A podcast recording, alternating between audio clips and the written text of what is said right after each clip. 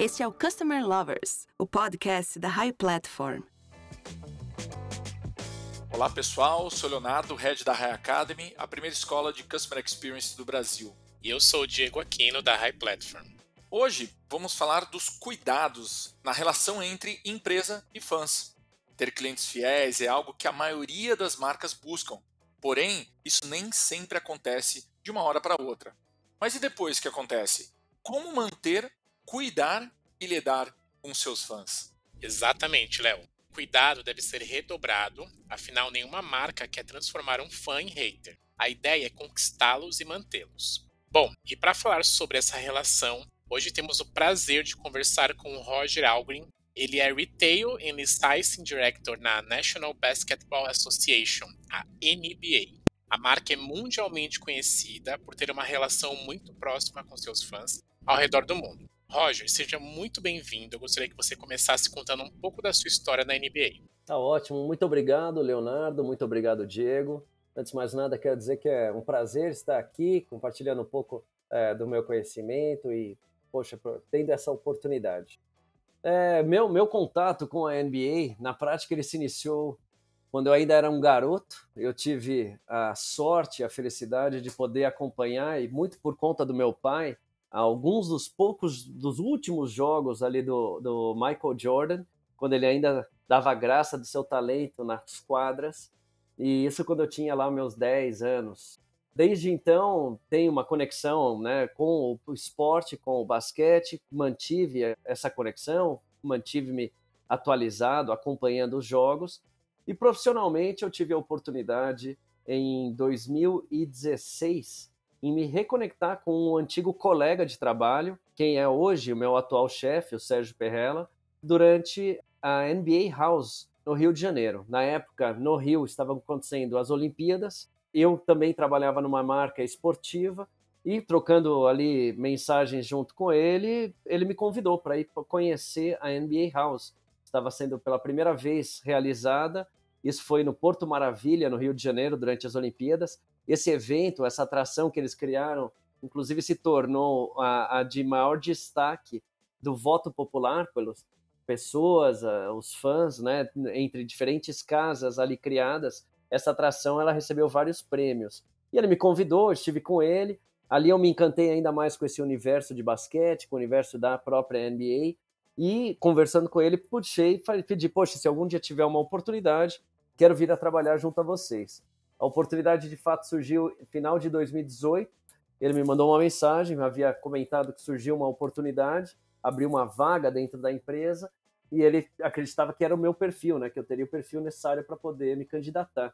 Então fiz isso ali pelo LinkedIn, concorri aí com algumas outras pessoas, fiz inúmeras entrevistas, se não me engano foram três meses, né, de conversas e tive essa essa sorte e, e competência de ser ali escolhido e hoje integro o time da NBA Brasil, sou responsável, como disse aí, pela parte de varejo e de licenciamento da, da empresa aqui no Brasil.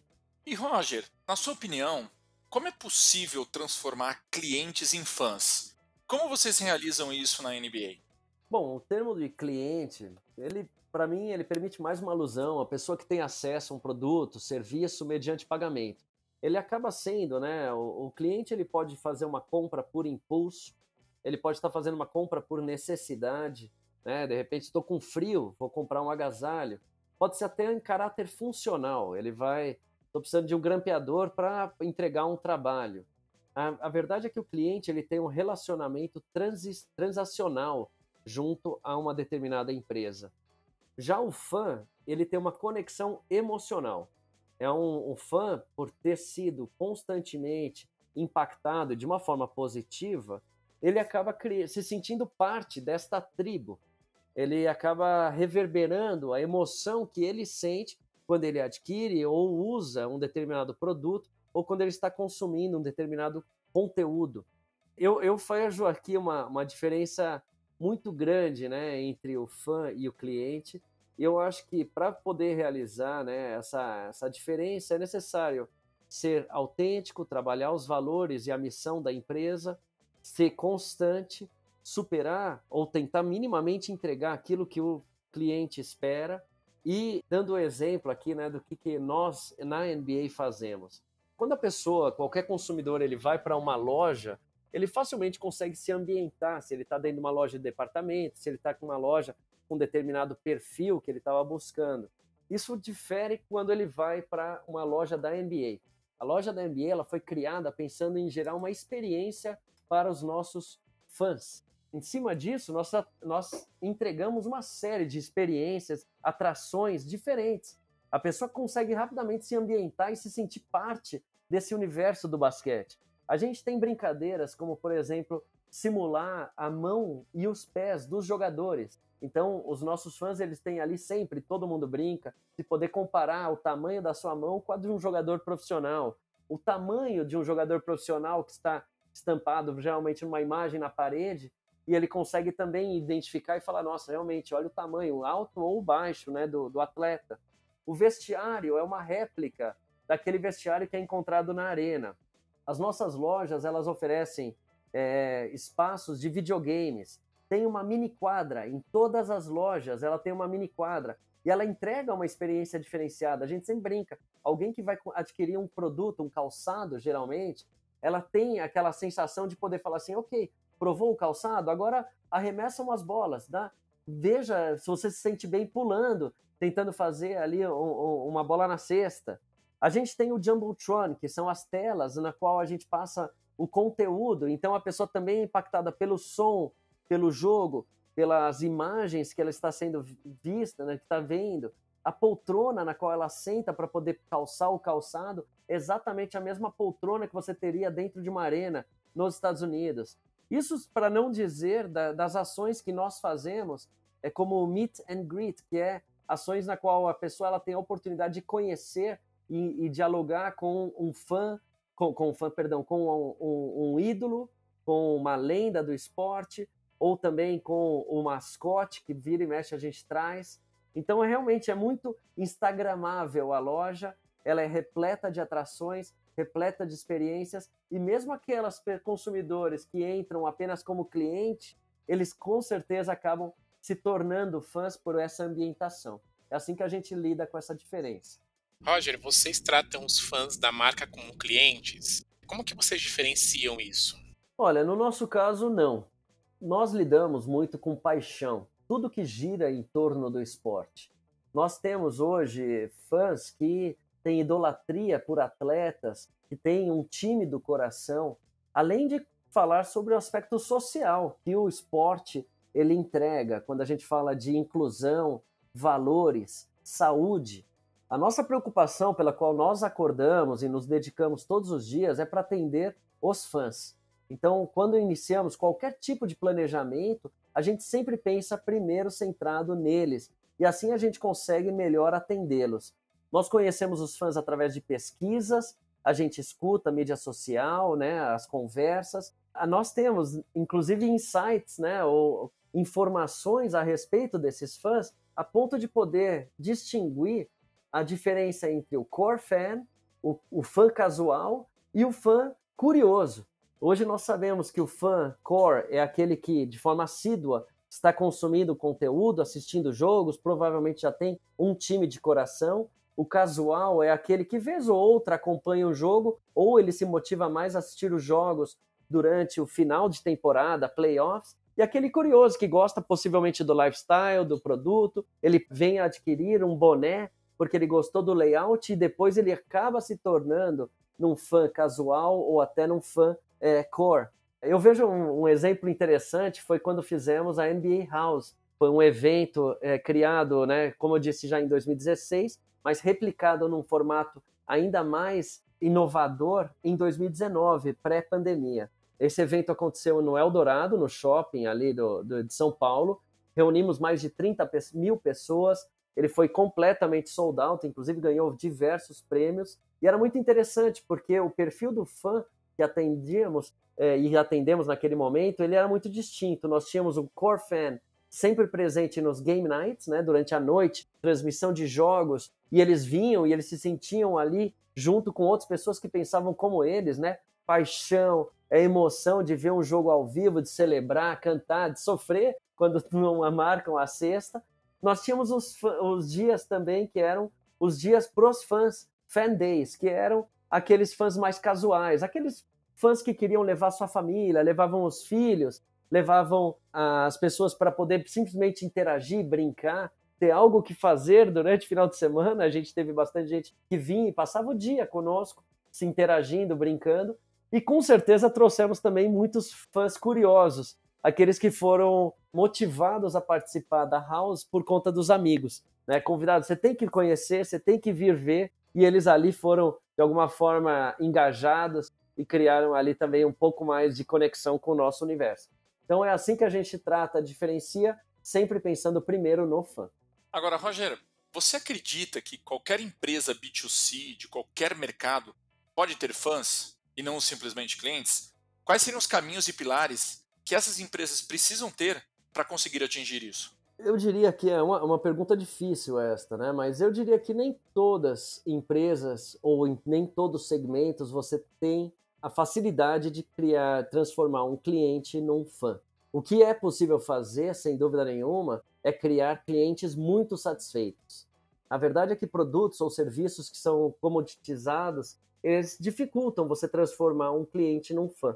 Então, eu vou dar um exemplo. Aqui você tem marcas, tem algumas marcas de, de roupa que você, ao adquiri-las e depois com frequência, você acaba se tornando um fã. Você adora aquela marca de roupa. A diferenciação é que você se torna fiel àquela marca. Ah, mesmo que aconteça alguma coisa que você não goste, provavelmente aquela conexão emocional que foi criada faz com que você defenda e acredite, não, mas eu ainda assim sou um fã daquela marca, daquela empresa. Quando se fala de um serviço, muitas vezes você é fiel até a hora em que param de te atender bem.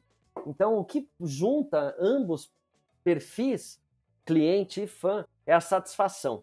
Esse é o ponto de contato entre os dois. Na prática, para você entregar e ter sucesso em qualquer negócio que seja, você precisa atender e dar satisfação aos teus clientes, até os fãs, aos quem está consumindo aquilo que você está vendendo. Agora, o segredo acaba sendo sempre o segredo de sucesso acaba sendo o mesmo, né? Entregar o valor prometido ao cliente de forma constante, ser autêntico em relação aos seus valores, à missão da empresa e ter excelência na prática para conhecer o seu público e entregar de preferência sempre acima do esperado. No nosso caso, a NBA ela é uma empresa de entretenimento, de mídia. Nós nos diferenciamos por ter um conhecimento aprofundado dos nossos fãs e, de fato, conseguir surpreendê-los. Eu vou dar o melhor exemplo. Eu acho que foi no ano passado, num ano atípico, um ano muito difícil para todo o universo, né, o nosso planeta, por conta da pandemia. E a NBA ela foi a primeira liga esportiva a retornar às atividades, criando um formato muito inovador, que foi o formato da bolha. Né? Realizamos todos os jogos junto num, num complexo da Disney, todos os, os atletas e todas as pessoas envolvidas num ambiente muito seguro, a ponto de que eram testados diariamente e não houve um sequer caso de, de Covid ali, né, de, de transmissão de, de Covid. E foi um exemplo também no aspecto social, mostrando que o respeito, a inclusão, valores são inerentes à própria NBA, eles acabam trans transcendendo através dos atletas, nas quadras, a comunicação. E isso seguramente surpreendeu aos nossos fãs, a todos aqueles que trabalham conosco, os nossos parceiros, tanto comerciais, parceiros de mídia. A gente conseguiu entregar aquilo que a gente se propõe a fazer surpreender por ter sido o primeiro e surpreender também no formato, criando uma série de inovações. Roger, depois de conquistar os fãs, qual que é o principal desafio para mantê-los? O principal desafio para mantê-los é sempre manter a constância. Né? É necessário não mudar os valores que você já tem, né, que a empresa definiu, a missão, mas conseguir evoluir baseado no que os fãs estão querendo e, e mudar um formato para atendê-los. Nada fica exatamente igual. Então, para mantê-los, é necessário realmente criar formas de sempre estar em conexão junto aos fãs, escutar o que eles estão dizendo e adaptar o modelo para poder ter cada vez melhores entregas. Eu vou dar o nosso exemplo. Há 10 anos, 15 anos atrás, a transmissão dos jogos ela sempre foi feita no modelo tradicional, que é através da televisão, seja ela TV aberta ou TV a cabo. É, isso mudou com o crescimento da, da, do ambiente online e das plataformas sociais. A gente entende e entendeu essa movimentação, a gente percebeu que muitos dos jovens fãs estavam consumindo conteúdo muito mais através desse, dessas plataformas sociais e não necessariamente apenas na televisão. Um, alguns migraram 100%, a grande maioria faz aquele uso de, de tela dupla, e a gente, com isso, começou a tomar decisões para poder moldar o nosso negócio e entregar mais valor aos fãs. Hoje nós temos transmissões de, de jogos no canal do YouTube. Isso foi feito, inclusive, num projeto inovador junto à Budweiser, que se transformou na primeira marca emissora da liga no mundo inteiro. E eles têm nos ajudado com isso. O próprio canal do YouTube da NBA, que foi aberto no começo desse ano, até não existíamos, YouTube NBA Brasil. Nós abrimos esse canal no começo deste ano e ele já é o segundo maior canal da NBA no mundo, mostrando que de fato os fãs brasileiros tinham esse anseio, essa vontade de também consumir o nosso conteúdo através dessa plataforma social. E a gente acaba de fechar um acordo com o, o de transmissão na Twitch. Isso foi feito um acordo com o Gaules, que é o segundo maior streamer em número de horas do mundo, um brasileiro. Ele tem uma tribo né, que o segue, que também o acompanha, e, ele, e com ele estamos fazendo transmissões de jogos também nessa outra plataforma social. Para terminar, mostrar a forma como a gente está inovando, aumentando os pontos de contato com os fãs, é uma iniciativa que acaba de ser lançada e que vai ser executada no próximo mês, durante as finais deste, né, durante os jogos das finais desta temporada, teremos a NBA House formato digital, que vai estar, inclusive, quem quiser conhecer, nbahouse.com.br, e é uma plataforma imersiva na qual os nossos fãs poderão criar o seu próprio avatar, andar por diferentes ambientes, poder ter muita interação, tem museu, tem loja, tem jogos, vai ter é, conversas, né, diálogos com lendas do esporte, vai ter interações, jogos, vai ser um ambiente muito legal, digitalizado também pela primeira vez no mundo, sendo criado para atender os anseios e os nossos fãs. E Roger, ainda falando sobre o fã, né? Como é feito o acompanhamento desses fãs da NBA? E como vocês captam esse feedback dos fãs, né? Nós temos diferentes formatos.